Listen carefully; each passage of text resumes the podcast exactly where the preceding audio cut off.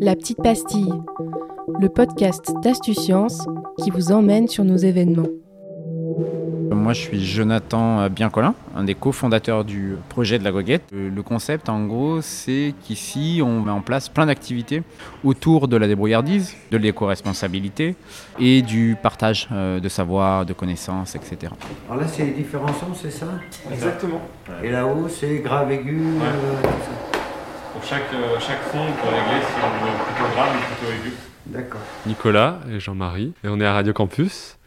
Et aujourd'hui, on fait un atelier sur la découverte du son, donc le son chaud et le son froid. Nous, en tant que personnes qui nous intéressons au son, on se questionnait de savoir euh, est-ce qu'il y a une manière euh, de produire un son qui soit chaud ou un son qui soit froid. Et on invite euh, les personnes qui viennent à l'atelier à se poser cette question avec nous, avec une table de mixage qui permet de mélanger des sons et puis euh, de les ajuster un petit peu et pour essayer de produire bah, soit d'un côté un son chaud, soit un son froid.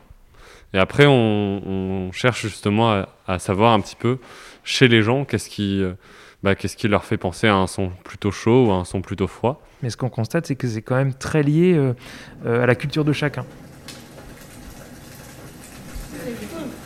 Ça, c'est quoi C'est chaud ou c'est froid comme ça Chaud Et si on le met complètement de l'autre côté, le...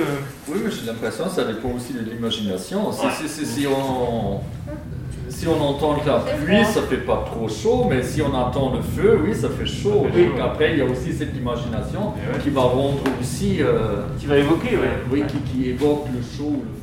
Le groupe juste avant, leur sentiment c'était que le grave évoquait le chaud, et celui d'encore avant, eh bien c'était que l'aigu évoque le chaud. C'est ça. Je pense a, si on parle de radio pure avec juste un micro et une voix, il y, a, des voix chaudes et des voix froides aussi. Et une voix chaude, ça va être justement des voix qui sont euh, euh, très susurrées, plutôt graves. Et à l'inverse, du coup, euh, on peut très bien avoir une voix, une voix froide parce qu'elle est sèche aussi. Il y a la question de. C'est là qu'on petit à petit on évoque le, bah, le ressenti, quoi. Quelqu'un qui a une voix très rigoureuse, très stricte, on va dire que c'est une voix froide, quoi. Donc en plus de la chaleur du timbre, de se dire est-ce que c'est un son, est-ce que c'est une voix plutôt grave ou aiguë, bien il va y avoir aussi l'intention qu'on donne. Je suis convaincu que si on sourit en parlant aigu, bah, on a quand même une voix chaude.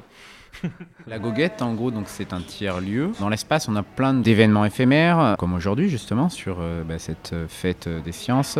On a un établi bois partagé, on a un mini Fab Lab, on a un réparateur de vélo. Il y a des gens qui viennent travailler parce qu'on met à disposition des espaces, parce qu'on met à disposition des outils. Il y a des gens qui viennent partager leur savoir, leur- leurs connaissances, donc qui donnent des cours, ils aident aussi à travers des ateliers encadrés. Donc voilà, c'est un peu ça le projet, c'est c'est cette idée où tu as plein de gens qui ont des choses à donner, euh, des choses à transmettre, et puis tu as plein d'autres gens qui viennent bah, juste écouter, euh, partager, échanger, et il se passe voilà, un paquet de choses. Retrouvez toutes nos petites pastilles sur écosciences-auvergne.fr et sur toutes les bonnes plateformes de podcast.